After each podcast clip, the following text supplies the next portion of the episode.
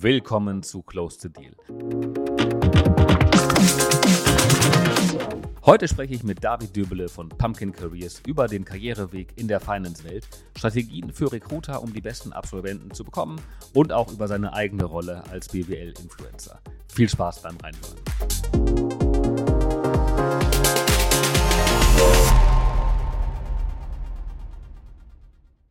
Herzlich willkommen zur 27. Episode von Close the Deal. Wie ihr wisst, spreche ich mittlerweile jeden Freitag mit Persönlichkeiten aus dem MA und Corporate Finance Kosmos und wir diskutieren das aktuelle Marktgeschehen, Trends und Wege, um sich noch ein bisschen erfolgreicher aufzustellen. Und genau das wollen wir heute tun, uns noch erfolgreicher aufstellen. Und äh, deswegen steht die heutige Folge ganz im Zeichen der Karriere im Finance-Umfeld. Also wie sieht der Weg nach ganz oben aus und wie können Ihnen Absolventen und Berufseinsteiger bestmöglich gehen, um im War for Talents zu bestehen? In der Uni lernt man als Student alles, was es fachlich braucht, um die Karriereleiter zu erklimmen. Aber wie kommt man überhaupt auf diese Leiter drauf und äh, wie stellt man sich optimal dar?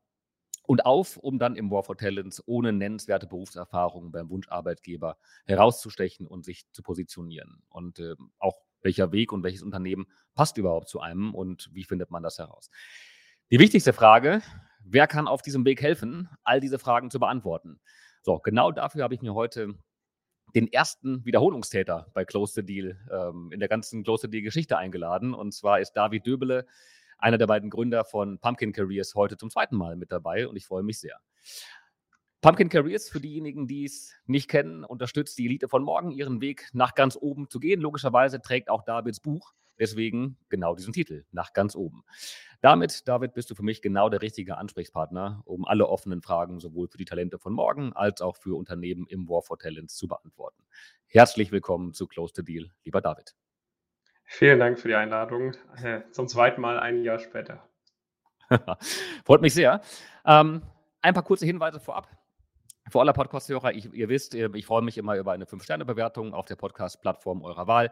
Noch viel, viel mehr freue ich mich darüber, wenn ihr den Podcast weiterleitet, empfehlt an eure Freunde, Arbeitskollegen, Eltern, Geschwister, für jeden, für den das Thema spannend sein könnte. Und ähm, auch wie immer der kurze Hinweis, folgt bitte dem Deal Circle-Account bei LinkedIn, folgt meinem Account bei LinkedIn.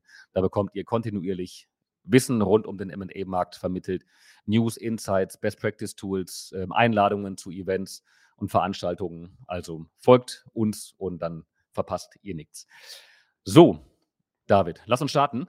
Vielleicht bevor wir inhaltlich starten und reingehen, ähm, lass uns über einen Themenkomplex sprechen, ähm, der für mich so ein bisschen im Raum steht und äh, über den ja. ich sehr, sehr häufig gerade von unseren jüngeren Kollegen angesprochen wurde. Denn äh, ja, mal mal ganz offen Hosen runter. Also in den letzten Monaten habe ich immer wieder ein paar kritische Stimmen auch zu dir gehört und äh, gerade das vielleicht du deine TikTok- und Instagram-Strategie etwas überreizt hast und äh, viele auch gar nicht mehr differenzieren konnten, was ist der echte David und wer ist jetzt diese Comedy-Figur, die ich da bei TikTok immer sehe. Ja, genau. Also ich sag mal, äh, da hatten wir auch im, im, Vorfeld ein bisschen drüber gesprochen gehabt. Ähm, am Ende des Tages äh, gibt es mich auf Social Media seit 2017. Ähm, damals hatte ich angefangen mit meinem YouTube-Kanal, dann äh, immer weitergemacht. Da haben wir 2019, Anfang 2020 die, die Firma gegründet. Und so, ich glaube, das war Mitte 2021, äh, haben wir mal TikTok ausprobiert und äh, haben da eben gemerkt, okay, wenn man auf TikTok äh, sich selbst nicht komplett ernst nimmt, ähm, jetzt keine Tanzvideos macht, aber hier und da mal einen, einen, kleinen Witz reißt, dann kommt das extrem gut an. Und da haben wir uns eine Weile lang ziemlich intensiv äh, auf diese Reichweite gestürzt und dann äh, irgendwelche Ralf Lauren-Sprüche äh, rausgehauen und so weiter und so fort. Eigentlich von unserer Seite immer mit einem Augenzwinkern gemeint. Aber das äh, hat nicht jeder äh, mit einem Augenzwinker dann auch verstanden. Wir haben uns dann immer so ein bisschen eine Weile lang eingeredet. Also wir haben das so, würde man sagen, von dem Zeitraum Mitte 2021 bis so Ende 2022 haben wir das echt anderthalb Jahre ziemlich stark gemacht also jetzt, das war jetzt nicht unser einziger Content, aber da war dann schon irgendwie drei, vier so Sachen pro Woche irgendwie dabei, vor allem auf TikTok, die dann sehr viel Reichweite bekommen haben. Und dann haben wir uns halt immer gesagt, okay, ne, auch wenn jetzt irgendwie 98 Prozent der Leute es nicht verstehen, wenn zwei Prozent der Leute wissen, wie wir das meinen und dadurch auf uns aufmerksam werden und sich dann vielleicht zu einem Coaching anmelden, dann hat sich das ja gelohnt. Hat sich dann allerdings irgendwie, irgendwann hat sich dann wirklich nicht mehr äh, richtig angefühlt. Da war irgendwie dann so, auch aus unserer Perspektive, der Witz dann irgendwann vorbei und man hat halt schon, wir haben schon öfters dann auch die Rückmeldung bekommen, äh, dass, dass halt viele Leute das dann halt auch einfach nicht nicht, nicht mit so einem Augenzwinkern verstehen, sondern wirklich irgendwie denken, dass wir der Meinung sind, dass man Ralf Lauren tragen müsste, um BWL zu studieren oder sonst was. Und jetzt so seit einem halben Jahr haben wir das eigentlich sehr stark reduziert, beziehungsweise komplett rausgestrichen. Also wir hatten in unserer Content-Produktion auch immer eine Rubrik Comedy. Das war bei weitem, wie gesagt, nicht das Einzige, was wir hochgeladen haben. Vor allem auf YouTube waren weiterhin ganz äh, klar inhaltlicher, inhaltlicher Fokus. Aber so inhaltliche Sachen haben wir nicht so große Reichweite bekommen. Deshalb, deshalb gab es halt manche Leute, die wirklich nur diese reichweitenstarken, lustigeren Formate gesehen haben und dann gar nicht mehr verstanden haben, was wir machen. Jetzt so seit einem halben Jahr haben wir das, wie gesagt, komplett rausgestrichen und das merken wir jetzt auch wieder. Also ich werde jetzt, wurde vor einem Jahr, wäre ich da irgendwie in Frankfurt rumgelaufen, hätten mich vier Leute gefragt, ob IB noch möglich ist und hätten gefragt, ob sie ein Bild mit mir machen können, obwohl sie gar nicht wissen, was wir eigentlich mit Pumpkin Careers machen. Und inzwischen passiert sowas auch gar nicht mehr. Also da äh, bewegen wir uns wieder in, eine, in die richtige Richtung, glaube ich. Ja, das ist ähm, also einerseits beruhigend, auf der anderen Seite für Ralf Lauren wahrscheinlich, ähm, die Sonderkonjunktur ist jetzt vorbei und der Hype ist zu Ende. Ähm, ja, aber du, also das, ähm, man unterschätzt das ja oft, was dann die eigene Reichweite für eine Auswirkung haben kann. Als ja. man, der Begriff Influencer kommt ja nicht von, von, von, von irgendwoher. Und, Ungefähr, äh, ja. Ja, ja das, äh, man unterschätzt das oft wirklich stark. Und ähm, gerade bei, bei jungen Menschen, die in der Finance-Welt ankommen möchten und die natürlich eine Art Ideal dann ähm, sehr, sehr regelmäßig präsentiert bekommen. Ähm, also ich habe mit sehr, sehr vielen Menschen gesprochen, die 100% überzeugt waren, dass du exakt so bist wie der BWL-Justus, den du äh, in den TikTok-Videos immer darstellst. Und äh, die erschrocken waren, als ich meinte, nee, nee, David ist eigentlich ganz vernünftig, eigentlich ganz, ganz nett und äh, der ist nicht ja, so. Genau, das, war, das, äh das haben wir dann auch so ein bisschen gemerkt, weil das Ding ist so, also ich meine, am Ende des Tages, unsere Zielgruppe ist ja auch nicht der BWL Justus, sondern unsere Zielgruppe auch für unser Coaching sind junge, ambitionierte Menschen, äh, die jetzt äh, nicht vielleicht irgendwie mit, auf dem, äh, mit einem goldenen Löffel aufgewachsen sind, sondern die Karriere machen wollen, die ambitioniert sind, äh, die was reißen wollen in der Wirtschaft. Ähm, und ich meine, am Ende des Tages komme ich auch aus dieser Ecke. Also ich, ich bin jetzt auch nicht so dieser typische BWL Justus. Ähm, es hat halt, wie gesagt, Reichweite gebracht am Ende des Tages, aber äh, das, ich glaube, jetzt, jetzt bewegen wir uns wieder in einem, in einem besseren Marketingbereich. das ist, ähm, ja, ist, ist sehr beruhigend. Und ich muss auch sagen, also ich will jetzt kein, keine Werbung für euch machen, das, ähm, das machst du vielleicht nachher noch selbst genug. Aber äh, wir haben ja auch regelmäßig über euch Praktikanten und neue Mitarbeiter bekommen, die dann bei uns ins Team gekommen sind. Und äh, die waren immer top, ja, immer super ausgebildet, super motiviert, gut vorbereitet ähm, und äh, in keinster Weise jetzt diese in Anführungszeichen Schnösel, die man eventuell ähm, befürchtet hätte. Ja, ja. Ähm, ja, aber das Bild ähm, hält sich hartnäckig in den Köpfen und äh, da, da muss man sicherlich dran, dran arbeiten, damit es nicht ähm, dann in die falsche Richtung kippt. Aber habe verstanden, dass ihr das auch jetzt schon seit längerer Zeit macht, aber auch das zeigt ja wieder, wenn du sagst, seit einem halben Jahr macht ihr eine andere Content-Strategie, ähm, dass sich das so festgesetzt hat in den Köpfen. Ähm, ähm, das darf man dann echt nicht unterschätzen, wie lange es dann auch wieder braucht, um so ein Bild wieder zu korrigieren. Ja, ja, also es hatte natürlich auch gewisse Vorteile gehabt. Ne? Ich weiß jetzt auch nicht, also im Rückblick ist immer schwer zu sagen, war das jetzt richtig, war das jetzt falsch. Vielleicht hätte man ein bisschen früher die, die Reißleine zielen sollen oder hätte sich vielleicht fünf, sechs Clips sparen können oder sonst was. Aber auf der anderen Seite hat das natürlich schon eine sehr große Bekanntheit zur Folge gehabt, ähm, hat mich irgendwie in riesengroße Podcast-Formate bei irgendwelchen äh, YouTubern mit, mit über einer halben Million Abonnenten reingebracht, hat mich irgendwie aufs Cover von Magazinen wie Zeit Campus etc. gebracht. Also es hatte schon seine Vorteile gehabt. Ähm, und äh, ja, jetzt können wir halt diese, diese Reichweite auch wieder ganz gut für uns benutzt und eine, eine ja. sag ich mal, sinnvollere Message als nur Ralf Lauren-Tipps. Sehr gut. Ähm, du, dann lass uns mal da einen Haken dran machen. Äh, mir, mir war es wichtig, das einmal anzusprechen mhm. ähm, und ja. äh, da ähm, auch mal vielleicht einen, so, sofern wir das können, in unserem Kosmos vielleicht ein Bild korrigieren, was sich in vielen Köpfen ähm, ein bisschen, bisschen festgesetzt hat. Ähm, aber lass uns ein bisschen über dich sprechen. Also, du hast gerade schon einmal kurz angedeutet, ähm, dass du eigentlich dieses Klisch, diesem Klischee gar nicht entsprichst und dieser ähm, Person, die du deine Zeit lang in den, in den Videos ähm, ähm, ja, dargestellt hast. und äh, Vielleicht kannst du uns einmal so ein bisschen mit auf die Reise nehmen, vom 15-jährigen David bis zum Studienbeginn. Also, ähm, was, was brachte dich dann dahin? Warum das damals die Entscheidung für ein, für ein BWL-Studium? Ja, ja. Ähm, also, es, äh, also mit 15 war gerade so ein einschneidendes Erlebnis bei mir, da ist mein Vater verstorben. Ähm, relativ äh, oder komplett überraschend am Ende des Tages. Das heißt, dann gab es äh, nur noch meine Mama und mich sozusagen. Und ähm, das war dann so, also bis dahin hatte ich eigentlich wirklich ein äh, sehr sorgenfreies Leben, muss ich wirklich äh, sagen. Ich meine, auch danach war, hatte ich ein, ein, tolles Leben, bin sehr, sehr dankbar. Aber das war dann so zum ersten Mal der Zeitpunkt, wo ich so für mich erkannt habe, okay, du bist halt schon so ein bisschen, ist man halt schon im Leben auf sich alleine gestellt. Ne? Und ich meine, am Ende des Tages äh, diese Erkenntnis zu haben, fand ich eigentlich ganz gut, ne? weil ähm, ich sehe es viele Leute, die sich irgendwie ewig lang irgendwie immer erwarten, dass es dass das Leben so auf sie zukommt und dass es alles schon irgendwie wird. Und da habe ich halt so zum ersten Mal irgendwie so verstanden, okay, äh, wo wir dann auch so geschaut haben, okay, wie, können wir irgendwie das Studium budgetieren, dann kriegst du Halbwaisenrente und so weiter und so fort. Habe ich so erkannt, okay, ich muss mich halt schon um mich selber kümmern, äh, sonst äh, ja, wird, wird da halt nichts aus einem. So, und dann ähm, hatte ich eigentlich schon immer auch ein relativ großes wirtschaftliches Interesse. Ähm, ich äh, hatte, hatte, war in Mathe irgendwie fit in der Schule und dann war eigentlich relativ straightforward, dass ich äh, BWL, Wirtschaftswissenschaften etc. studiere. Habe dann äh, in Frankfurt Wirtschaftswissenschaften angefangen zu studieren an der Goethe-Uni.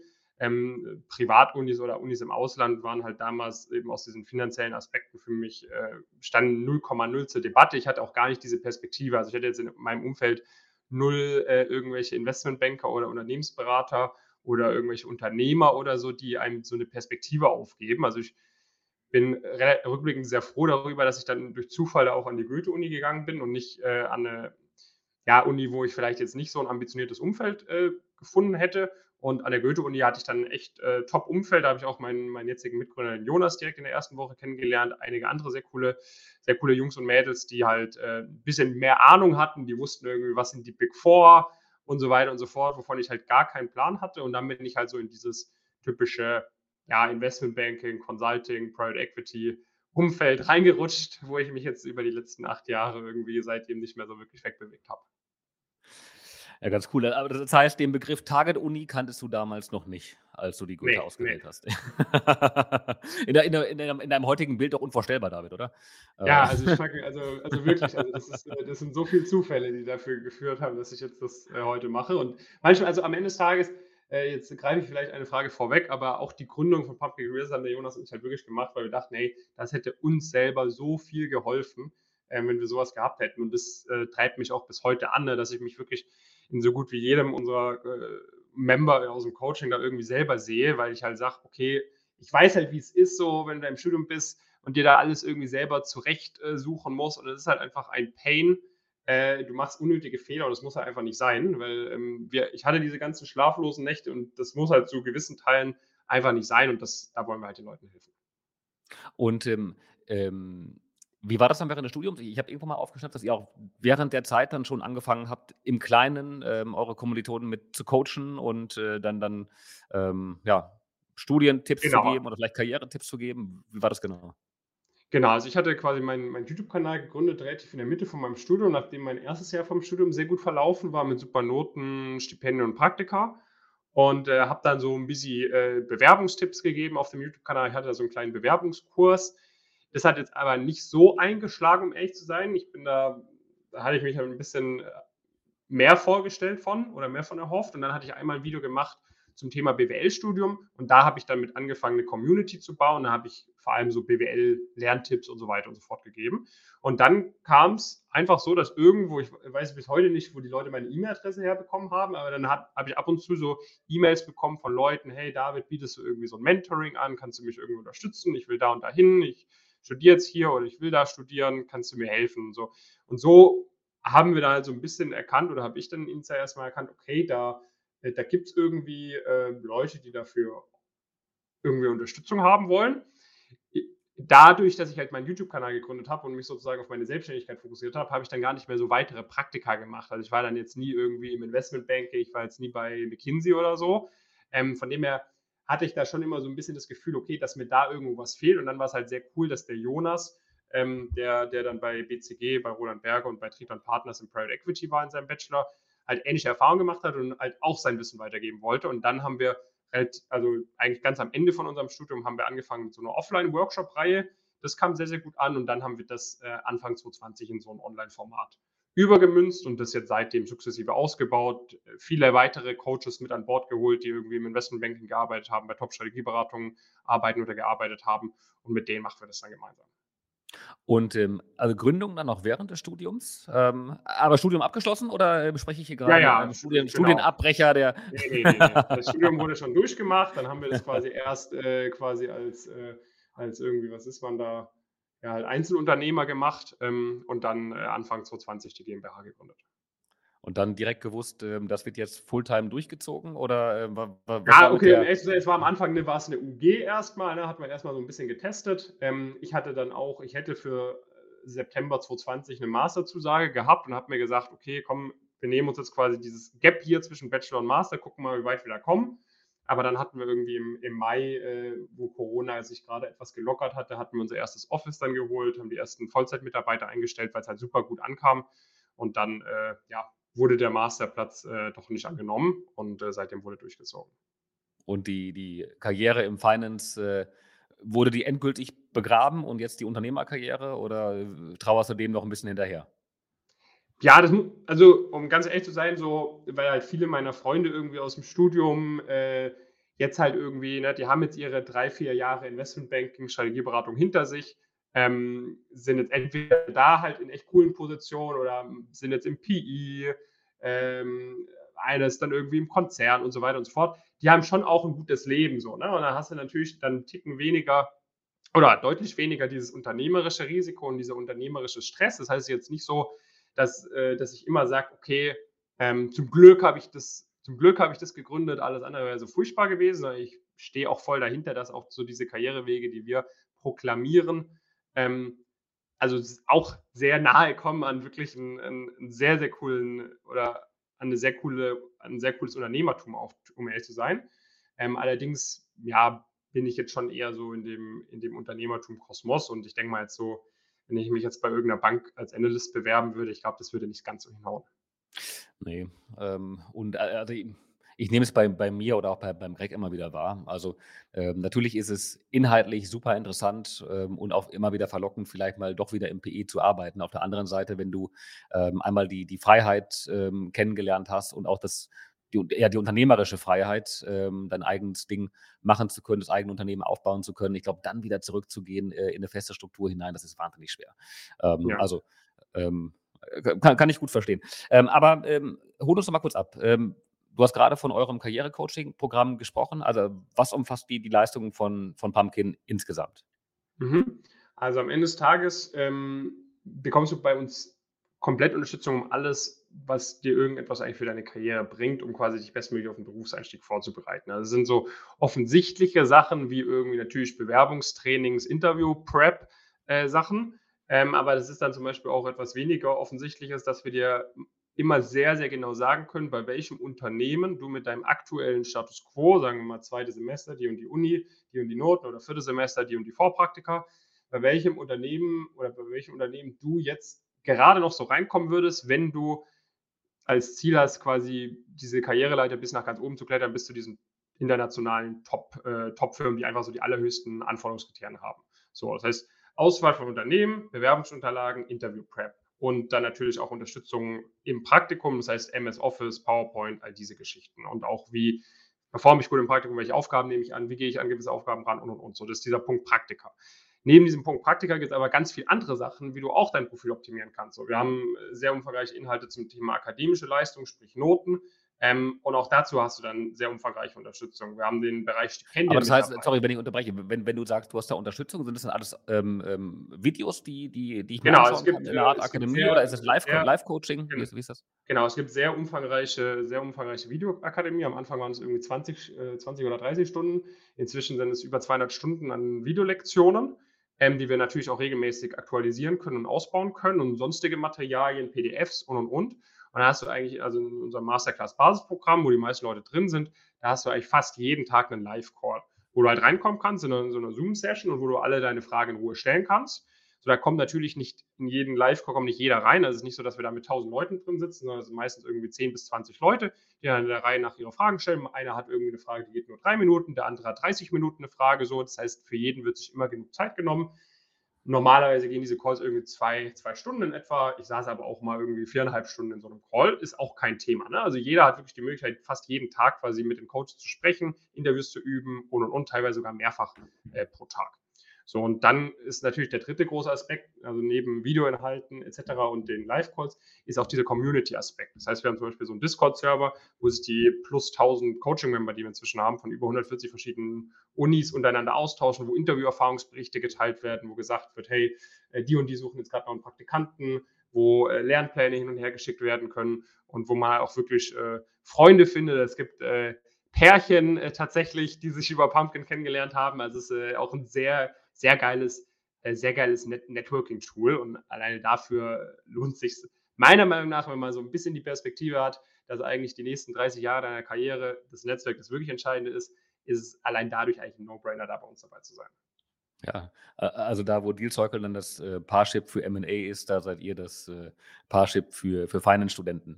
Genau, ähm, und äh, macht ihr auch, also alles rein digital oder macht ihr auch ähm, Offline-Veranstaltungen? Es gibt auch Offline-Veranstaltungen, das haben wir, aber wir merken so, äh, es ist halt ein sehr starkes Community-Ding. Ich meine, die Studenten sind untereinander an den Unis connected und und und. Das heißt, es gibt beispielsweise seit so einigen Monaten gibt es einmal pro Monat für alle, die neu ins Coaching kommen, gibt es zum Beispiel auch so ein physisches Onboarding-Event bei uns in Frankfurt. Da muss man nicht kommen, aber darf man sehr gerne kommen. So, da lernt man die Leute kennen, die sich so im letzten Monat auch angemeldet haben. Dann gibt es regionale Meetups, ne, also keine Ahnung, in Wien, in Köln, in Münster, in Frankfurt, in Hamburg und und und, wo äh, die von uns ein bisschen Budget einfach zur Verfügung gestellt bekommen und dann gibt es für jeden Standort gibt es quasi oder für jede Region gibt es einen aus dem Coaching, der das dann immer ein bisschen organisiert. Dann trifft man sich irgendwo, trinkt ein bisschen was, um sich einfach untereinander auszutauschen. Und dann machen wir natürlich auch regelmäßig irgendwelche größere Events, sei es jetzt mit Firmenpartnern, irgendwelche MA-Workshops, ähm, sei es jetzt auch zum Beispiel sowas wie die Brainsourcing, was nächste Woche stattfindet, wo auch extrem viele Leute aus dem Coaching von Pumpkin kommen. Ähm, oder zum Beispiel letztes Wochenende hatten wir bei uns in Frankfurt so eine, so eine die Office-Party gemacht, hatten wir letztes Jahr zweimal gemacht. Dieses Jahr war das einmal, wo dann auch die Coaching-Member kommen können.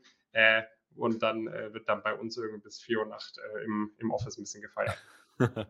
ähm, ähm, erklär einmal kurz die, die Brainsourcing nächste Woche. Ähm, mhm. kann, kann da jeder hinkommen? Was ist das für eine Veranstaltung? Also Brainsourcing äh, ist äh, in Kombination mit der Deal, äh, mit der Deal Sourcing ähm, vom Finance Think Tank und uns mit zusammen veranstaltet ist die Brainsourcing. Das hatten wir letztes Jahr zum ersten Mal gemacht. Da geht es darum, es ist wie so eine Art, ja, keine klassische Karrieremesse, sondern es geht wirklich darum, dass die Studenten von wirklichen Entscheidern Einblicke bekommen in den Arbeitsalltag in der gesamten Finance-Branche, das heißt M&A, Private Equity, Restrukturierung, Finanzierung etc im Rahmen von verschiedenen Workshops und dann gibt es immer Networking, äh, Kaffee, äh, Dinner, Drinks, äh, One-on-Ones etc. Und du bist halt dort oder von den Firmen sind halt die äh, MDs Partner eingeladen. Und ähm, genau, es kommen dieses Jahr, haben wir, glaube ich, so ziemlich genau 200 fix angemeldete Studierende. Wir hatten noch mehr Bewerbungen, ähm, mussten einige Leute absagen, weil es einfach nicht groß genug ist. Also wir sind äh, mehr als doppelt so viele Leute werden dieses Jahr da sein als letztes Jahr von Seiten der Studierenden. Also es wird ein sehr, sehr cooles Event. Ich glaube, ihr seid ja auch am Start, oder? Wir sind auch wieder mit da. Ähm, und äh, genau, für, für die Studenten, die jetzt ähm, zuhören sollten oder die den Podcast hören, ähm, es ist echt eine super Veranstaltung. Also ähm, im letzten Jahr waren wir, ja, letztes Jahr war erstmalig und wir waren dementsprechend auch erstmalig mit dort. Haben dann im Nachgang, glaube ich, insgesamt drei äh, Praktikanten, Praktikantinnen ähm, ähm, eingestellt, die wir über die Brainsourcing kennengelernt haben. Eine Festangestellte von uns, ähm, Analystin, äh, die wir darüber kennengelernt haben. Ähm, also super Veranstaltung, ähm, super ähm, organisiert, aber auch echt gute Studenten vor Ort. also, wenn man noch die Chance hat, da nächste Woche hinzugehen, ich kann es nur empfehlen. Ja, ja, kann ich auch nur, nur so weitergeben.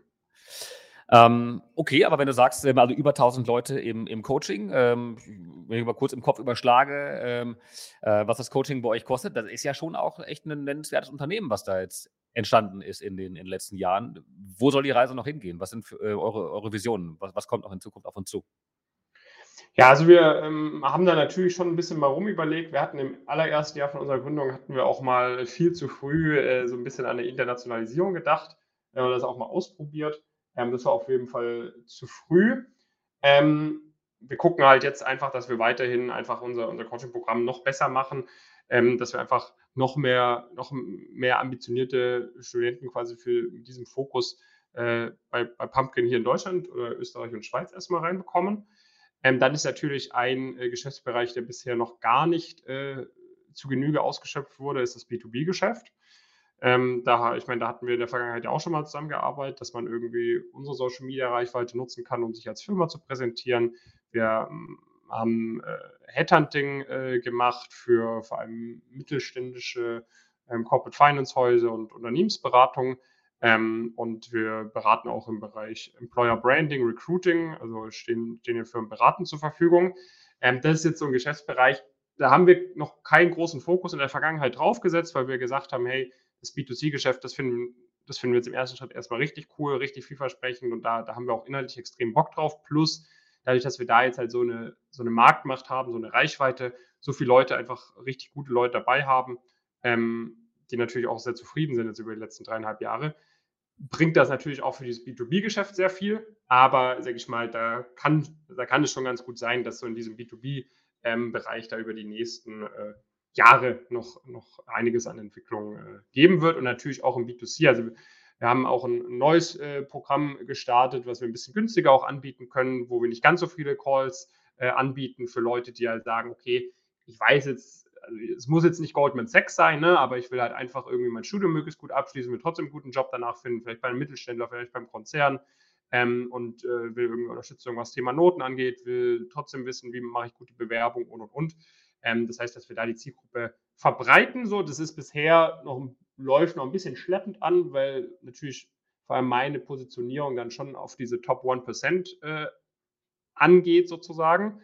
Ähm, aber das ist auch so eine Sache, dass wir auch gucken, dass wir da auch auf der B2C-Seite uns Stück für Stück ein bisschen verbreiten werden, aber schon noch, sage ich mal, an dem, was wir jetzt gerade machen, äh, das wird schon noch eine, eine Weile auf jeden Fall unser, unser Fokus sein. Ja, also ich glaube gerade ähm, äh, das B2B-Geschäft äh, bietet in der Tat für euch ein Riesenpotenzial. Und ähm, ich unterhalte mich so oft mit, mit MA-Beratern von etablierten Boutiquen, die es seit teilweise 20, 30 Jahren schon gibt. Und wirklich jeder ausnahmslos beklagt sich, dass er entweder keine guten Absolventen bekommt ähm, oder die nicht langfristig an sich binden kann. Und äh, nach zwei, drei Jahren ähm, die, ähm, die ja dann Analysten oder Associates dann, dann wieder gehen. Und äh, ich, ich, glaube, da kommt extrem viel, eine extrem große Herausforderung ähm, auf die MA-Boutiquen ähm, ähm, zu, im Recruiting, aber auch in der Bindung wenn ihr da in der Beratung aktiv seid, also was würdest du ähm, empfehlen? Ich will jetzt keine, keine Beispielnamen nennen, ähm, aber die etablierten Boutiquen, die ihre Leute nicht mehr bekommen und nicht binden können, was müssen die verändern? Ja, ja, also man, man muss sich halt so ein bisschen erstmal natürlich die Frage stellen, okay, was für Leute will ich überhaupt haben? Ne? Was ist den Leuten wichtig, die ich haben will? Will ich Leute haben, die ich einfach ich meine, es gibt, äh, es gibt natürlich so, vor allem dann auch im, im Finance-Bereich, gibt es natürlich Leute, die überzeugt halt einfach mit Geld. Na, ich meine, den Ansatz fahren ja manche Boutiquen, dass sie einfach sagen, okay, wir zahlen dir halt 30 Prozent mehr als bei den anderen Firmen, dann kommst du halt einfach zu uns. Sondern ähm, bekommst du dadurch Leute. Das ist natürlich sehr, sehr kostspielig. Äh, und wenn es dann einen Wettbewerber gibt, der die, die Gehälter auch so anzieht, dann stehst halt wieder doof da. So. Ähm, was eigentlich immer unser Ansatz ist, ist, dass man halt einfach äh, die ähm, das, was uns groß gemacht hat als Unternehmen oder was euch auch diese krasse Bekanntheit bringt im Corporate Science Markt, ist, dass man einfach Social Media nutzt. So, und da muss man jetzt keine TikTok-Tanzvideos machen oder irgendwelche Jokes reißen oder sonst was. Ähm, aber solange man dieses Thema Social Media nicht vollkommen stiefmütterlich äh, behandelt, ist das für sehr, sehr viele Firmen ein, äh, ein extrem großer Hebel, dass man schaut, okay, im ersten Schritt macht es meistens Sinn, wie kann ich mich erstmal auf LinkedIn positionieren, wie kann ich mich auf LinkedIn differenzieren.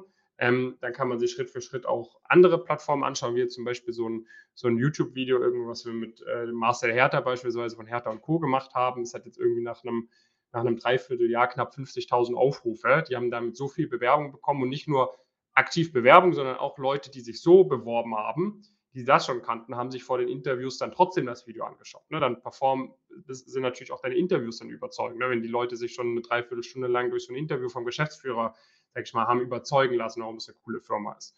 Das heißt, das ist eigentlich immer so der, der Hauptpunkt, wo wir, guck, wo wir gucken, wie man die Firmen dort positionieren kann. Ähm, und auch, was dann auch bei vielen von den mittelständischen Häusern halt am besten funktioniert bisher, ist halt Active Sourcing.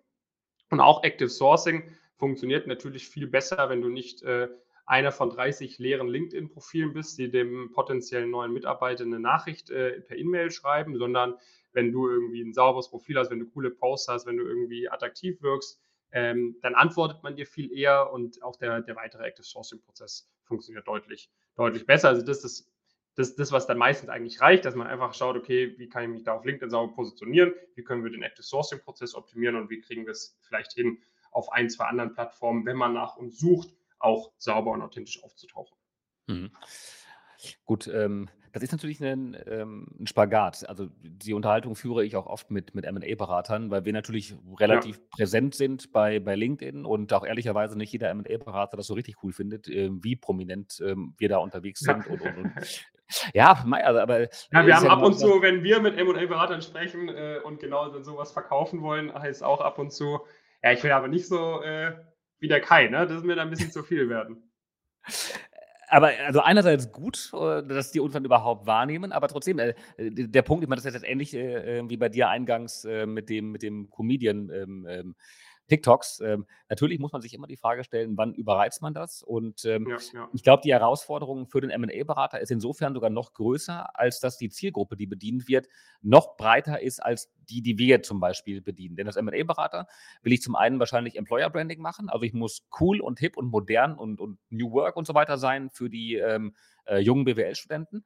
Auf der anderen Seite ist aber auch der Mitte 60-jährige Unternehmensinhaber bei LinkedIn äh, aktiv, ähm, ja von dem ich ein Verkaufsmandat haben möchte. So, da machen wir es uns insofern ein bisschen leicht, weil die Unternehmensinhaber targetieren wir gar nicht direkt, sondern äh, eben eher die, ähm, also auch Employer Branding, Studenten, aber dann natürlich die M&A-Berater und die, ähm, die Finanzinvestoren ähm, und nicht die Unternehmer, die wahrscheinlich die konservativste ähm, Zielgruppe bei, bei LinkedIn sind. Ähm, die lassen wir außen vor. Insofern kann ich schon die, die Sorge von vielen M&A-Beratern verstehen, dass äh, wenn man es bei LinkedIn überreizt, man sich bei der Zielgruppe der, der Unternehmer, der Mandanten, ähm, vielleicht ähm, dass das Leben schwer machen könnte. Insofern ist natürlich die Strategie ähm, mit, mit inhaltlichem Content über, über YouTube ähm, ähm, ist gut. Ähm, jetzt bei dem Beispiel von, von, von Hertha, die ja auf vielen Kanälen aktuell sehr gutes Marketing meines Erachtens machen, die bauen natürlich dann auf deiner Reichweite auf, wenn du äh, mit denen genau, gemeinsam ein genau, YouTube-Video machst. Und äh, das haben wir ja auch vor, ich glaube, vor zwei Jahren war das, als wir mit euch mal was ähm, gemeinsam gemacht haben. Das bringt natürlich einen ganz guten, ähm, einen ganz guten Push und eine ganz gute ähm, Anschubhilfe, äh, auf der man dann nachher dann aufbauen muss. Ja, ja. genau, ja. Also äh, das ist meistens ganz sinnvoll, wenn man das so ein bisschen kombiniert, weil sonst, wenn man ganz von null an startet, dann krebst man halt am Anfang ein bisschen darum. Ähm, aber ja, Hauptsache man startet. Ne? Aber auf der anderen Seite so ganz stumpf starten sollte man auch nicht. Ich meine, ihr, ihr macht das jetzt ja echt schon über ziemlich lange Zeit sehr konsequent, bei uns ebenfalls.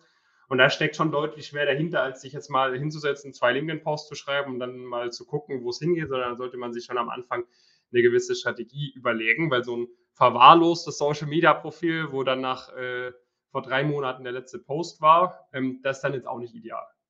Ja, ja, ja ähm, als Hinweis an die, an die Zuhörer, ich habe gerade verstanden, auch du unterstützt gerne beim Aufräumen vom LinkedIn-Profil, aber ähm, auch dazu hatten wir in der Vergangenheit mal zwei Gäste in unserem Podcast mit zu Gast. Also nochmal reinhören in die Episode mit der Britta Behrens, ähm, wo es sehr, sehr praktische Tipps und Tricks rund um LinkedIn gab und dann mit dem Moritz Neuhaus von Inside Consulting, äh, wo es darum ja. ging, eine LinkedIn-Strategie aufzubauen und ähm, also nicht nur ähm, wie pflege ich mein Profil, sondern wie baue ich eine Strategie auf, die ich auch langfristig umsetzen kann. Ähm, mal reinhören, also waren für mich, ähm, obwohl wir LinkedIn so intensiv bespielen, auch zwei super spannende ähm, Episoden. Ähm, und ähm, okay, also verstanden, das kann ich machen, David, um neue Bewerber zu bekommen.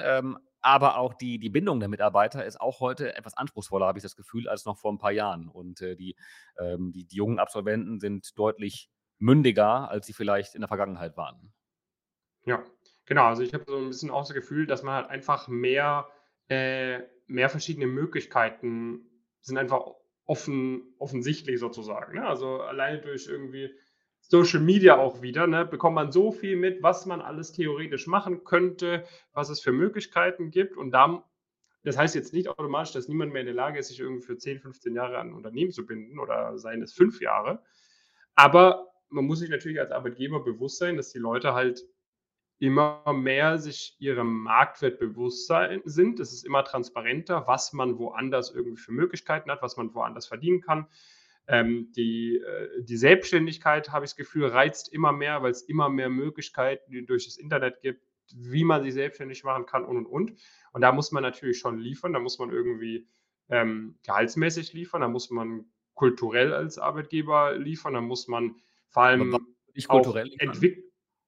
Ja, eben, das, äh, also Firmenkultur. Ne? Also, dass man halt einfach äh, eine, eine Firmenkultur hat, äh, wo, wo ein Miteinander herrscht, wo ein Teamgefüge herrscht, wo man als Mitarbeiter das Gefühl hat, dass man an, einer, an einem großen Ganzen arbeitet, dass man Sinn in seiner Arbeit sieht und vor allem, und das beobachte ich zumindest bei unseren Leuten, die wir betreuen, mit denen wir zusammenarbeiten, dass man halt einfach eine coole Perspektive den Leuten anbieten kann. Also ich habe das Gefühl, ich meine, es ist jetzt da äh, kein Geheimnis, dass jetzt so die ersten ein, zwei Jahre einer großen Investmentbank oder bei einer großen Strategieberatung jetzt noch nicht so berauschend unbedingt sind, ne, von den Aufgaben, die man hat, etc. Aber was halt diese Firmen geschafft haben, und ich meine, worauf wir natürlich auch auf unser Marketing aufbauen, ist halt zu sagen, hey, guck mal, wenn du das halt nur für zwei, drei Jahre machst, was für Perspektiven hast du, was für Wahlmöglichkeiten hast du, wo kannst du dich überall hinentwickeln, was ermöglicht dir das?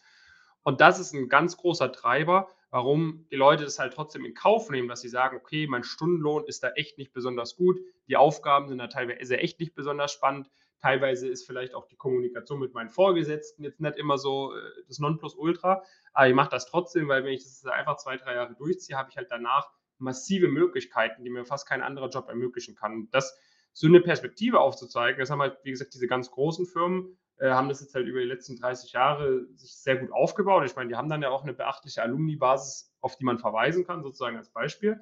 Aber das kannst du ja, wenn du es auch ernst meinst, ähm, auch als Boutique, kannst du ja auch sagen. Ne? Ich meine, du oder ich können auch neuen Mitarbeitern sagen, hey, guck mal, wenn du das und das machst, dann hast du ja echt eine ordentliche Wahrscheinlichkeit, dass du dich da, da, da hin entwickelst, wenn es der Firma so und so verläuft. Und dann kann man sich ja als, äh, als, als junger Mitarbeiter sein, sein eigenes Bild davon bilden, ob man daran glaubt oder ob man daran nicht glaubt. Und dann kannst du theoretisch, also wenn du es gut machst, oder so ist es ja auch, ne, als, als kleinere Firma kannst du ja theoretisch noch bessere Aufstiegsmöglichkeiten bieten. Aber das musst du halt kommunizieren. Das, ich meine, musst du halt im ersten Schritt natürlich vor der Bewerbung mal kommunizieren, beispielsweise über Social Media, aber dann auch im, im weiteren Bewerbungsprozess, ähm, dass du halt den, den Mitarbeiter wirklich drauf hypst, dass er irgendwie auch zwei, drei, vier Jahre bei dir dabei bleibt oder im Optimalfall noch länger.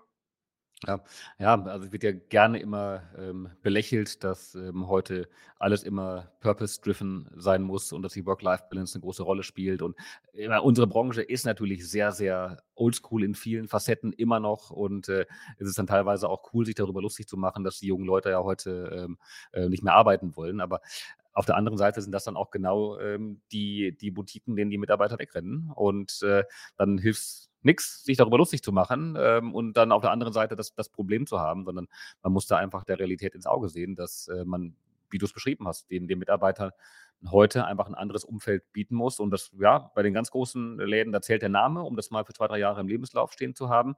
Ähm, aber ähm, idealerweise binde ich meine Mitarbeiter ja deutlich länger. Und wenn ich nicht den Riesennamen mhm. habe, dann habe ich noch ein umso größeres Problem in der, äh, sowohl im Recruiting als auch in der Bindung. Und ähm, Insofern, äh, man kann sicherlich nicht jedem Mitarbeiter immer alle Wünsche erfüllen. Das, das versuchen wir auch immer mal, so gut es geht, aber es klappt halt natürlich nicht immer. Aber ich glaube, eine offene Kommunikation und eine wertschätzende Kommunikation, das ist schon mal eine, eine ganz, ganz wesentliche Voraussetzung, ähm, damit sich dann niemand ähm, ja, hintergangen fühlt, verarscht fühlt. Ähm, und äh, ähm, ja, aber ähm, die, die Zeit schreitet voran und auch das nochmal als Hinweis ähm, Jetzt wollte ich gerade sagen, als Hinweis an die Zuhörer, und da ist schon die erste Wortmeldung. Äh, mal gucken, ob, wir das, ob das klappt, ähm, dass wir den Henrik Merz mit reinnehmen. Hallo Kai, hallo David. Ähm, ja, tolles Thema. Ähm, ich äh, habe folgende Frage, David. Äh, wir haben jetzt in dem ähm, Podcast hier viel beleuchtet, was die Bewerber machen können. Ähm, du hast äh, hinter, äh, erklärt, was, was die Unternehmen machen können. Nur die Frage ist halt, was, ähm, wie identifiziert ihr Boutiquen oder was sind denn eure Kriterien, dass ihr eure Bewerber, die sich bei, die ihr im Pool habt bei Pumpkin, ähm, dass mhm. ihr die auch weitervermittelt eben an solche Boutiquen. Was, was ist da das Auswahlkriterium? Geht ihr auf äh, Unternehmen zu oder ist es so, dass ihr aktiv ähm, auf Rückmeldung von Unternehmen wartet? Vielen Dank. Mhm. Also bei uns in der, in der Karriereberatung, also für unsere Mitglieder, also wir sind kein Jobvermittler. Ne? Also wir ähm, geben einfach die Tools an die Hand, damit sich die Leute selbst äh, bewerben können, was wir beispielsweise haben. Und ähm, das gefällt auch manchmal Firmenpartner nicht, aber da haben unsere Coaching-Mitglieder, die uns bezahlen, unsere, unsere Priorität ist, wir haben zum Beispiel eine Unternehmensliste oder wir haben verschiedene Unternehmenslisten bei uns im Coaching, wo die Firmen nach Rankings geratet sind. Ganz wichtig, diese Rankings orientieren sich absolut nur daran, wie wahrscheinlich du danach einen nächsthöheren Schritt machen kannst, um danach zu den internationalen Top-Firmen, Schrägstrich Tier-One-Firmen zu kommen. Also da ist jetzt nicht reinberechnet, wie es großartig die Firmenkultur oder sonst was, das sind Leuten im Coaching auch bewusst, sondern da geht es einfach nur auf dieses, wie komme ich schnellstmöglich nach ganz oben zu so einem, so einem Top-Namen. Und ähm, dort, äh, und das ist quasi die Empfehlung, die wir unseren Coaching-Mitgliedern dann aussprechen, dass wir sagen, okay, wenn du jetzt schnellstmöglich irgendwie zu einer Top-Adresse kommen möchtest, dann kannst du dir ausrechnen, bei welchem Rating du dich jetzt bewerben musst für dein nächstes Praktikum. Und dort hast du dann zum Beispiel Rating 11 bis 14 und dort sind dann irgendwie 40, äh, 35 Investmentbanken, M&A-Beratungen drin. Und dann bewirbt man sich quasi dort. Und wenn man da ein Praktikum gelandet hat, bewirbt man sich eine Stufe höher. So, ich weiß jetzt nicht, ob das das ist, was du meintest. Ansonsten, was wir natürlich auch machen, wenn wir zum Beispiel über das Thema Headhunting sprechen, was was ganz anderes ist, weil da geht es dann wirklich darum, jemandem äh, äh, also im Coaching geht es einfach darum, den Leuten möglichst schnell die Perspektive zu geben, nach ganz oben zu kommen, dass sie einfach diese Wahlmöglichkeiten haben. Ich bin absolut nicht der Meinung, dass es für jeden optimal ist, irgendwie bei einer Firma wie Goldman Sachs einzusteigen. Aber ähm, wir vertreten halt die Meinung für unsere Coaching-Mitglieder, macht es Sinn, im ersten Schritt erstmal zu gucken, dass man möglichst schnell möglichst namhafte Firmen in den Lebenslauf bekommt, weil du dann theoretisch halt einfach mehr Wahlmöglichkeiten hast, als wenn du dich proaktiv dazu entscheidest, eher bei unbekannteren kleinen Firmen Erfahrung zu sammeln. Weil wenn du dann ganz am Ende sagst, hm, jetzt so einen Top-Namen im Leben mal auszuprobieren wäre cool, kann es halt schwieriger werden. So, wenn wir jetzt über das Headhunting sprechen, ähm, da geht es dann einfach darum, dass der Kandidat, den wir vermitteln, das ist dann häufig sind es auch nicht mal Leute aus unserem Coaching-Programm, sondern auch sonst Leute, die, die von uns vermittelt werden wollen, die wir über unsere über Social Media etc. reinbekommen haben. Da geht es dann wirklich darum, äh, eine Firma für die Person zu finden, die auch die mittel, mittelfristigen Karriereziele der zu vermittelnden Person auch erfüllt. Das heißt, da zählt dann rein Gehalt, da zählen Aufgaben rein, da zählt rein, was wir so über den Markt, über die Firma bisher gehört haben, wie die Kultur ist, weil wir natürlich auch wollen, dass die Person, die wir vermitteln, sich dann auch für die Firma entscheidet. Ähm, da zählt der Standort rein. Also das sind dann ganz, ganz viele verschiedene Facetten und das ist dann von Person zu Person dann immer unterschiedlich. Also manche Leute, also ne, das hängt dann halt sehr, sehr davon ab, was halt die, die Präferenz von der Person ist, die wir, die wir dort vermitteln. Ja, danke. Die Frage ging dahin, wie kann ich als Unternehmen ähm, mein Rating äh, bei euch verbessern? Das ist mhm, also, okay, wie komme ich, auf die, wie, wie komm ich auf die Liste drauf? Sozusagen. Also ihr seid auf jeden Fall schon auf der Liste. Ähm, Nein, das ist ja grundsätzlich eine Frage für den Podcast. Genau, also das Rating berechnet sich einfach nur so, das Rating berechnet sich einfach nur so, indem wir äh, sehr umfangreich äh, alle möglichen ehemaligen Praktikanten über LinkedIn äh, recherchieren und aktualisieren das natürlich regelmäßig und dann schauen, wo machen die als nächstes Praktika. So, und da, damit haben wir vor dreieinhalb Jahren zum ersten Mal diese Liste erstellt. Und jetzt über die letzten dreieinhalb Jahre, dadurch, dass wir so eng mit unseren ganzen Leuten zusammenarbeiten, merken wir, wie halt der Markt äh, manche Firmen wahrnimmt. Und da passiert es auf jeden Fall regelmäßig, dass, dass wir dann auch Firmen in diesen Listen zum Beispiel hoch und runter ranken oder dass wir sehen, okay, die Firma hat jetzt äh, irgendwie in Deutschland ihr Geschäft richtig stark aufgestockt. Die haben einige sehr hochkarätige Leute geheiert. Dann haben wir die äh, eine Weile lang stärker im Blick. Und wenn wir dann merken, okay, unsere Leute oder andere Leute, die wir halt über LinkedIn sehen, die da Praktika gemacht haben, die kriegen auch als nächstes Praktika bei Firmen, äh, die, die deutlich drüber sind, dann bekommt diese Vorpraktikumsfirma sozusagen, steigt dann sozusagen in dieser Ratingliste etwas auf. Also das ist jetzt nichts, was irgendwie die letzten dreieinhalb Jahre gleich blieb, sondern das wird regelmäßig angepasst und es spielt natürlich auch eine kleine Rolle, aber die größere Rolle sind schon die langfristig die Karrieremöglichkeiten danach. Was auch eine Rolle spielt, ist natürlich, wie schwierig ist es dort reinzukommen. Und da gibt es ein paar Firmen, also bei den meisten Firmen haut es relativ hin, dass man sagt, okay, je nachdem, wie gut die, der Karriereschritt ist, der danach möglich ist, so leicht bzw. schwierig ist es auch, dort initial ein Praktikum zu bekommen. Bei manchen Firmen gibt es eine sehr krasse Dissonanz. Das heißt, die sehen sich selbst, also die Dissonanz geht meistens in die Richtung, dass die Firmen sich so sehen, als ob sie nur absolute Top, Top, Top, Top-Leute äh, aufnehmen könnten. Aber de facto, wenn man sich halt mal anschaut, wie der Markt von anderen Firmen ehemalige Praktikanten von dieser Firma wahrnimmt, gibt es halt eine Dissonanz und zwar, dass halt der Markt denkt, okay, die Erfahrungen, die die Leute bei dieser Firma gesammelt haben, sind nicht so bombastisch. So, das gibt es sehr selten, weil sowas radiert sich meistens relativ schnell raus, weil ich meine, Leute, die sich dort bewerben, be man bewirbt sich ja meistens irgendwie auch, wenn man jetzt nicht bei Pumpkin dabei ist, nicht diese Listen hat, fragt man ja auch an der Uni, okay, äh, orientiert man sich so ein bisschen an höheren Semestern, die vielleicht schon bei einer großen Bank ein Praktikum gemacht haben, schaut sich an, okay, wo haben die ein Praktikum gemacht und bewirbt sich dann bei den gleichen Firmen. Also so orientiert man sich normalerweise als Student auch so ein bisschen und wir haben das halt sehr umfangreich und sehr systematisch einmal aufgerollt, sodass du halt nicht irgendwie auf drei, vier Firmen zurückgreifen kannst, sondern auf hunderte Firmen. Ähm, und bei den meisten, also fast immer regelt der Markt früher oder später, wenn solche Dissonanzen herrschen, weil sich einfach nicht mehr gute Leute bei den Firmen bewerben, wenn der Markt die auch nicht so gut wahrnimmt und äh, dann passt sich das, die Anforderungskriterien automatisch von diesen Firmen ein bisschen nach unten an. Ich glaube, diese, diese viel zitierte Liste, ich glaube, die würden sehr, sehr viele Unternehmen sehr, sehr gerne mal sehen. Ähm, und wahrscheinlich auch viele ähm, Journalisten, die gerne mal mit ihr darüber sprechen würden. Ähm, Henrik, Frage soweit beantwortet? Super interessant. Vielen Dank. Ganz tolle Studie sicherlich. Würde ich auch gerne mal sehen. Danke. Ja, wir können gerne mal wieder lunchen gehen, Henrik. Äh, da kann ich dir mal ein paar konkretere Einblicke geben. Will ich gerne.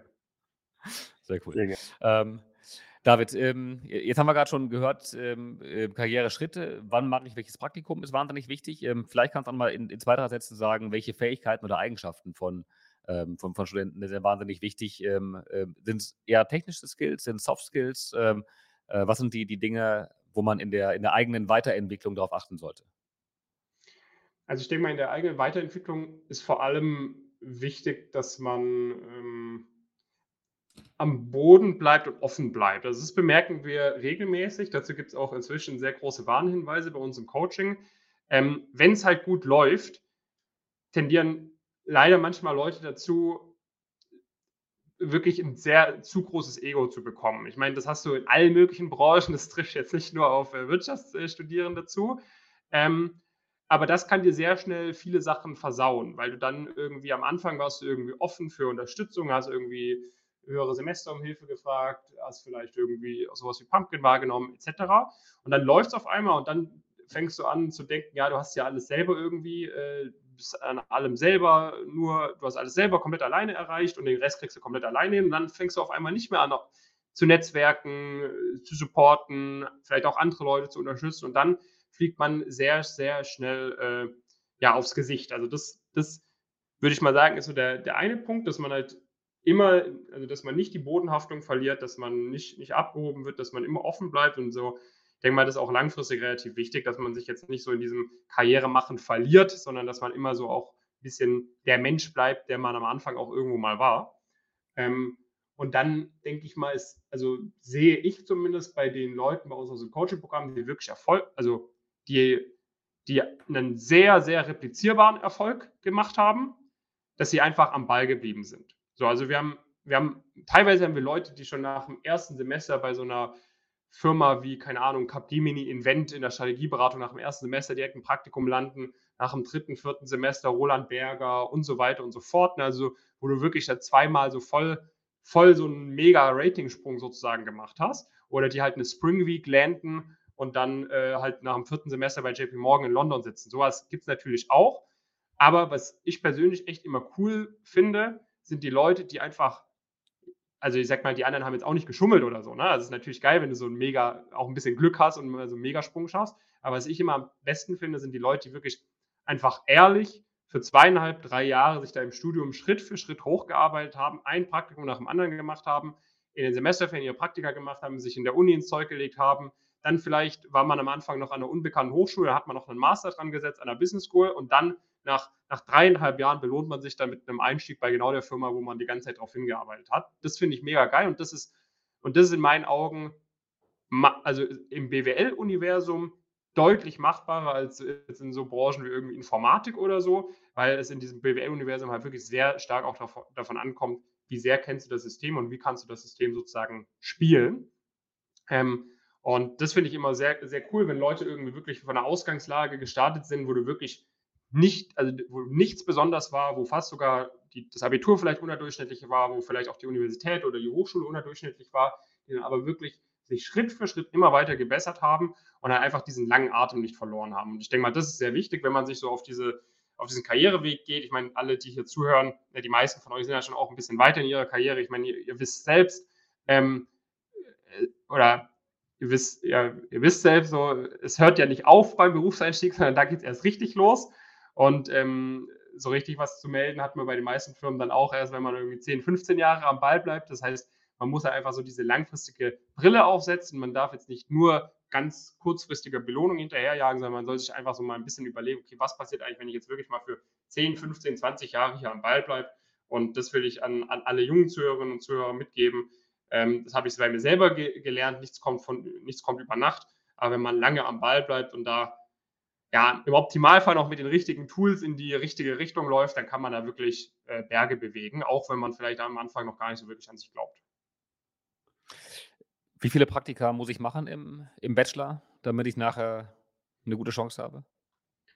Wir haben das mal, wir haben das sehr umfangreich analysiert in so Reports, die wir auch kostenfrei veröffentlichen, wo wir zum Beispiel jetzt äh, analysiert haben, wer so bei den Bulge Brackets eingestiegen ist über die letzten drei Jahre. Die haben, glaube ich, im Schnitt 4,5 Praktika gemacht vor ihrem Einstiegspraktikum bzw. Einstieg. Das muss allerdings nicht sein. Ähm, wenn du jetzt wirklich mit einem Top-Abitur an der Top-Uni studierst und wirklich auch mit den Praktika jeweils genau das richtige Praktikum machst und deshalb auch genau die richtigen Firmen auswählst, die richtigen Unterlagen abschickst, reichen eigentlich zwei Praktika und dann sitzt du bei, dem, bei der Top-Firma. Mhm. So, wenn die sauber aufeinander aufbauen. Okay, okay, okay. Und ähm, Gut, dann auch, also 4,5 Praktika ähm, im Durchschnitt über. Also es gibt manche Leute, die machen elf über, Praktika, ne? Oder so. Äh, äh, äh, genau, aber dann auch über Bachelor und Master und vielleicht sogar noch Gap Year verteilt. Gap und, Year, genau, dann, genau. Genau, genau, genau. Ähm, ja, cool. Du, aber ähm, noch will ich dich nicht rauslassen. Ganz kurz einmal, ähm, erzähl mal, du, du, bist nach all dem jetzt auch noch unter die Autoren gegangen. Ähm, ja ist das, du hast gerade vom Ego gesprochen, ist jetzt äh, das Buch ganz nach, äh, nach ganz oben, ist es genau das Bedienen des eigenen Egos oder ähm, wa warum bist du jetzt unter die Schriftsteller gegangen? Wie kam es dazu? Ähm, äh, ja, also ich sag mal, als wenn man so in, irgendwie äh, als, als Experte äh, sich in irgendeinem Bereich positioniert, dann ist ja grundsätzlich schon relativ naheliegend, dass man dazu vielleicht auch mal ein Buch schreibt. Ähm, ich wahrscheinlich streiche ich damit schon ein bisschen mein Ego, ähm, will, ich gar nicht, will ich gar nicht leugnen, aber ich habe es jetzt nicht in erster Linie ist gemacht, ja auch legitim. damit ich mein Buch veröffentlicht habe, weil, um ehrlich zu sein, also es war wirklich so ein Pain, dieses Buch zu schreiben, weil ich äh, leider nicht wie andere Schriftsteller mich nur auf mein Buchschreiben fokussieren konnte, sondern noch viele andere Sachen links und rechts machen musste, ähm, dass ich das jetzt nicht äh, äh, unbedingt nur deshalb gemacht habe, sondern weil, weil es halt natürlich ein, ein, super, ein super cooles Tool ist, ähm, um wirklich mal äh, die komplette Story, die meiner Meinung nach jeder, vor allem Wirtschaftsstudent kennen sollte, aber eigentlich sollte auch die breite Masse meiner Meinung nach äh, darüber Bescheid wissen, äh, was eigentlich so diese Spitzenjobs in der Wirtschaft sind, äh, was, äh, was für Investoren hinter manchen Firmen wie irgendwie, keine Ahnung, Douglas oder so stecken, wo man vielleicht einmal pro Monat einkaufen geht oder so, wovon man ja keine Ahnung hat. Ähm, und in diesem Buch erkläre ich halt wirklich einmal von, von vorne bis hin, okay, was sind eigentlich so diese, diese Top-Wirtschaftsjobs von den Leuten, die, die, die große Entscheidungen lenken und äh, wie kann ich als junger Mensch äh, mit, mit einer sehr hohen Wahrscheinlichkeit zumindest einen Einstieg schaffen, womit ich dafür ein sehr gutes Fundament für so einen Werdegang hinbekommen kann. Und am Ende habe ich dann auch nochmal allgemeine Erfolgsprinzipien abgeleitet ähm, von, von vielen Personen, mit denen ich sprechen durfte, die quasi in diesen die diese meine Definition von nach ganz oben schon geschafft haben an der Wirtschaft, ähm, die man aber auch anwenden kann, wenn man jetzt nicht unbedingt äh, äh, äh Private Equity Partner bei irgendeinem Large Cap PI werden möchte, sondern die man auch als ganz in Anführungszeichen normaler Mensch für sich anwenden, äh, anwenden kann. Ähm, und ja, ich, ich, bin mal gespannt, wie äh, es ankommt. Ähm, bisher, also meine Mutter zum Beispiel hat gesagt, wo sie das Buch, das Manuskript gelesen hat, hat sie zum ersten Mal wirklich genau verstanden, äh, wie das eigentlich wirklich alles so zusammenhängt, was wir da eigentlich wirklich genau machen, äh, warum das eigentlich wirklich so viele Leute interessiert, irgendwie diese Branchen. Also ich glaube auch, äh, insbesondere auch vielleicht, wenn man, wenn man selber in dieser Bubble unterwegs ist, aber in seinem Umfeld ein, zwei Leute hat, die das irgendwie alles noch nicht so ganz verstehen, dann ist das auch eine, eine ganz coole Geschenkidee, das Buch. das hast du. Äh, also Pflichtlektüre für deine Kinder dann keine. Ja, ja, aber die kriegen schon, äh, also wir machen mittlerweile ja eine Close Deal äh, Lese Lesezirkel. Wir hatten ja neulich den, den Noah Leidinger und Flo Adomeit von, äh, von OMR mit ihrem ähm, Ohne Aktien mit Schwerbuch und äh, jetzt dein Buch. Also meine Kinder kriegen dann alle eine, eine frühkindliche Prägung im BWL und Aktienwissen schon. So, muss äh, so muss das sein, genau. Ähm, Du, cool. Vielen, vielen Dank für deine Insights und Tipps rund um den Karriereeinstieg in der, in der, in der Finance-Welt. Ähm, Vielen Dank an alle Zuhörer, die mit dabei waren, sowohl beim Live-Event als auch dann beim Hören vom, vom Podcast. Nächste Woche geht es schon weiter. Wir begeben uns wieder in die Welt der Grußbanken. Nachdem wir im Frühjahr JP Morgan mit dabei hatten, äh, spreche ich nächste Woche mit der Martina Ecker von City. Und äh, da geht es um das Thema Clean Energy Transition und wie City dabei mit einem eigenen Team aufgestellt ist. Euch allen vielen, vielen Dank fürs Zuhören und bis nächste Woche. Ciao. Vielen Dank. Tschüss. Whoa.